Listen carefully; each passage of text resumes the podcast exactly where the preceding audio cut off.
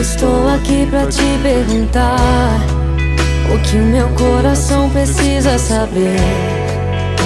As palavras são difíceis de sair, mas eu vou tentar. Eu não posso mais viver assim.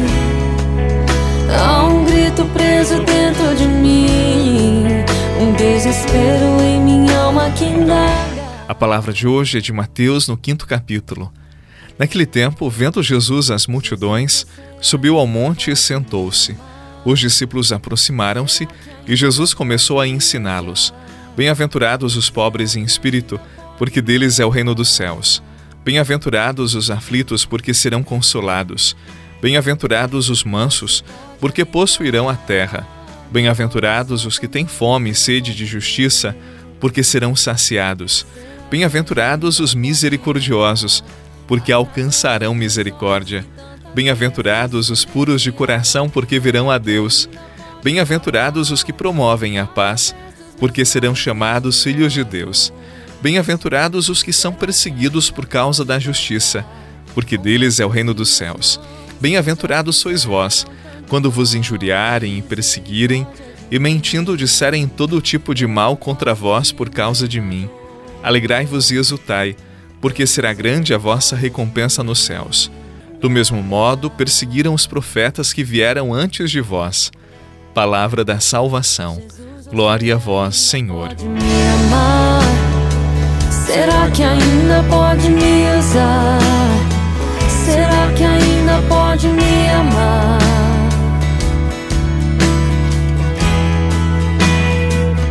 Você pode habitar coração tão duro e frio como o meu.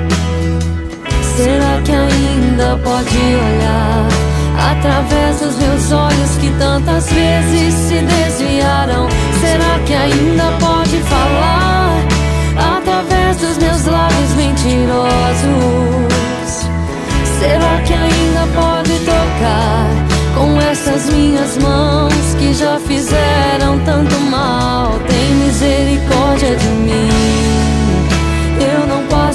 um pecador.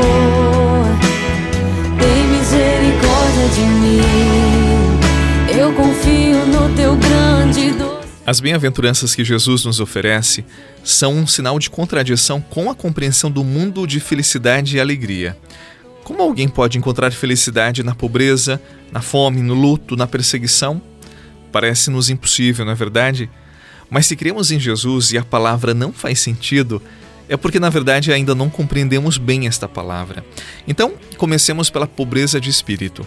Esta pobreza de que nos fala Jesus, ela encontra espaço amplo e alegria em possuir Deus como o maior tesouro possível numa vida. Sim, aqui eu preciso desenvolver a consciência de que a maior riqueza de uma pessoa é a sua fé e não seus bens. Se um homem perde os seus bens, mas se ele tiver a fé, a esperança em seu coração, ele reconstrói tudo, ou ao menos reconstrói a sua vida, jamais vai perder a esperança. Agora, um homem com bens, mas sem fé, ele pode perder a sua vida e jamais experimentar a alegria que o tempo não pôde roubar ou não pode roubar a alegria do amor de Deus, a alegria de sentir-se amado por Deus. Por isso, não esqueçamos, Deus revela aos humildes de coração a verdadeira fonte de vida e felicidade que são abundantes. E Jesus promete a seus discípulos que as alegrias do céu irão mais do que compensar os problemas e as dificuldades que eles podem experimentar nesse mundo. Na vivência das bem-aventuranças está o caminho para o céu. As bem-aventuranças são como que um programa de vida para todos os cristãos. Procuremos entendê-las para bem vivê-las em nosso dia a dia.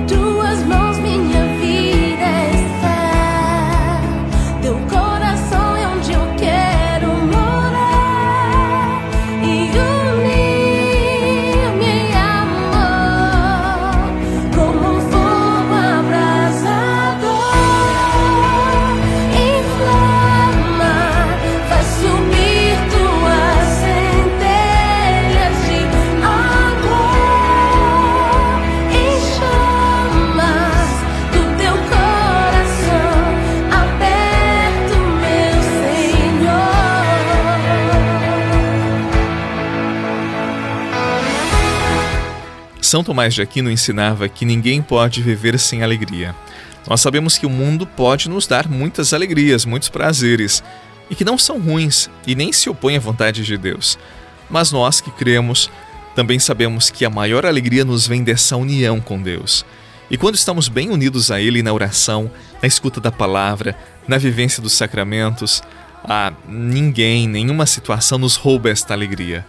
É por isso que a pessoa privada de alegria espiritual vai atrás dos prazeres da carne, dos prazeres do mundo, porque já como não tem grande conta Deus, passa a acreditar apenas no mundo, nas propostas do mundo.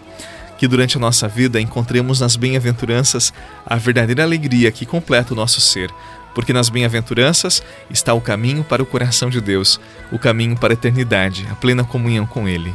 Que Deus derrame sobre você a bênção, em nome do Pai, do Filho e do Espírito Santo. Amém. Paz no coração e não esqueça, no seu caminho Deus está. Mesmo quando você não percebe, ele se manifesta e cuida de cada passo. Busque-o e ele manifestará a sua face. Até amanhã.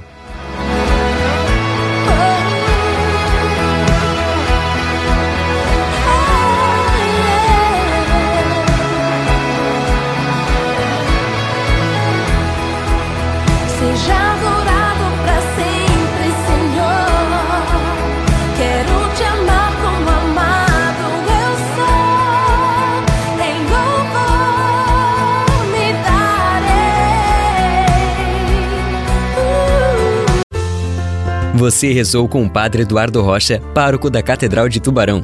Você pode acompanhar todos os dias pelo Spotify, Deezer, Castbox, Google Podcasts e YouTube. Basta procurar Oração da Manhã com o Padre Eduardo Rocha. E se preferir para receber pelo WhatsApp e Telegram, envie a palavra oração para 48 996 44 1433.